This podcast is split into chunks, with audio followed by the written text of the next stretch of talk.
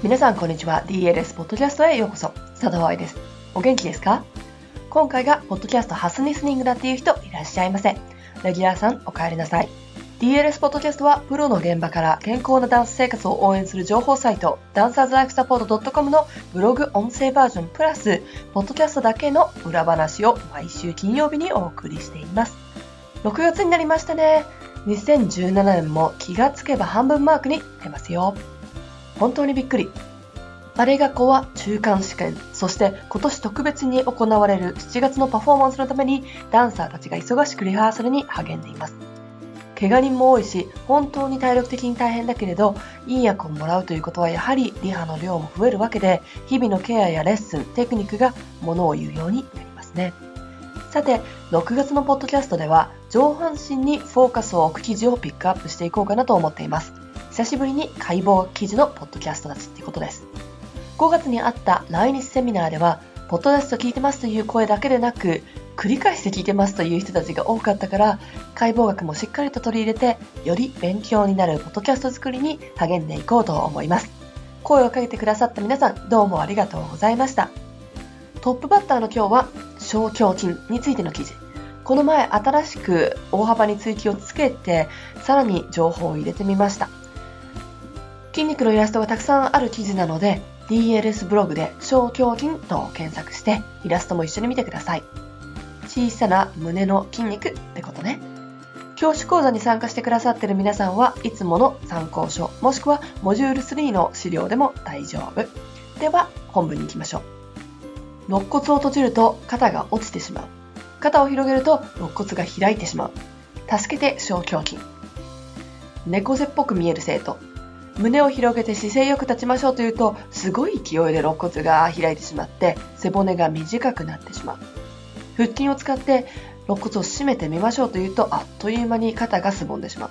そんなことはありませんか？今日はその理由の一部である小胸筋を見ていきましょう。前に大胸筋の話をしましたね。小胸筋はその下にあります。つまり、もっと肋骨に近いところ。面白いことにこの筋肉は体の前にあるけれども、肩甲骨と肋骨もつなげています。そう肩甲骨を体につなぎ止めている筋肉は背中だけにあるとは限らないわけ。肩甲骨が動かないようになっている時この筋肉は肋骨を持ち上げて息をするのを助けてくれます。反対に肋骨が動けないようになっている時は肩甲骨を前側に持ってきます。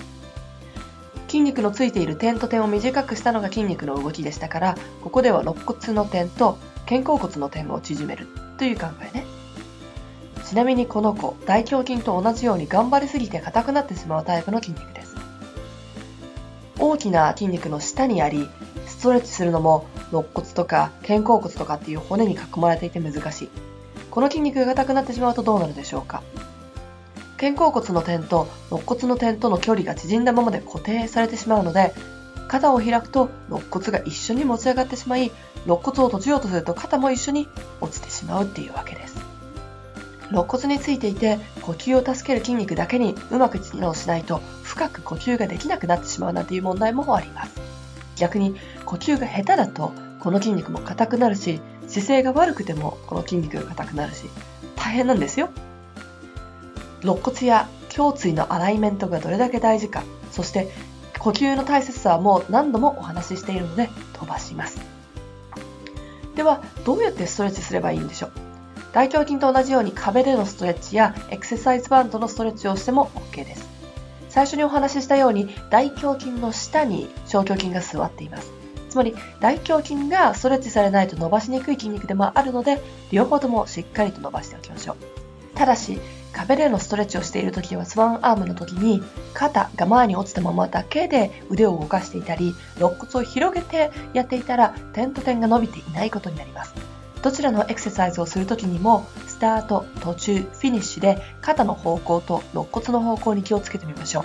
小さな筋肉ですからしっかりと気にしてあげないと目では見えません。よくある質問として小胸筋レッスン前にストレッチしちゃって大丈夫ですか？というものがあります。この筋肉、そして大胸筋は大丈夫です。ただ、パラドゥの前でなければね。なぜならば、これらの筋肉が強すぎて、肩の深い部分にある筋肉が使えなかったり、肋骨のプレースメントがうまくできなかったり、背中の筋肉、肩甲骨周りのことね、が働きづらい場所に体を置いてしまうことがあるから。ストレッチをすると一時的に筋肉が弱くなりますが、それを使って他の使いたい筋肉たちを鍛えてあげる時間にしてあげることができます。小胸筋をエクササイズ、つまり鍛えてあげる必要はありますかという質問に対しては、ダンサー、特にクラシックバレエダンサーであればありません。日常生活の姿勢の悪さもしくは肩周りの運動不足なので硬やす硬くなりやすい筋肉ですが、レッスンでこの子たちが強く働いたからといって、ボードブラが強くなるわけではありません。ダンサーに求められる肩の動きというのは、肋骨と肩甲骨、そして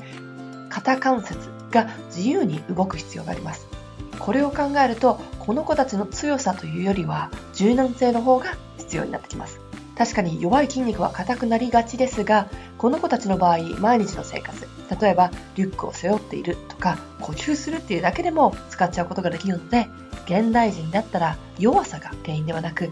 いつもの姿勢の方が問題になっていることの方が多いです。もっと肋骨について知りたい人は、肋骨を締めるってどういうこと？と？いう記事と、肋骨を締めると引き上げを忘れちゃうという記事もありますので、そっちも見てみてください。いかがでしたか？この記事は2014年に書いた記事でもっと新しい情報を足して今回書き直してみました。こうやって古い記事をまとめたり、編集したり、ebook にまとめたいなと思ってるんですが、なかなか時間が見つからないのが現状。だから、ポッドキャストで取り上げる際に時間をとって少し編集してみたりしてます。1日が24時間以上あったらいいのにという文句で、今日のポッドキャストは終わりにいたしますが、来週までぜひ姿勢を意識して生活してみてください。この筋肉を頭に置いて肋骨と肩甲骨をつなげている感覚を伸ばそうとするだけで胸を張ってしまうではないような肩を広げるだったり伸びを感じるはずです。やってみてくださいね。ではまた来週のポッドキャストでお会いしましょう。ハッピーランシング佐藤愛でした。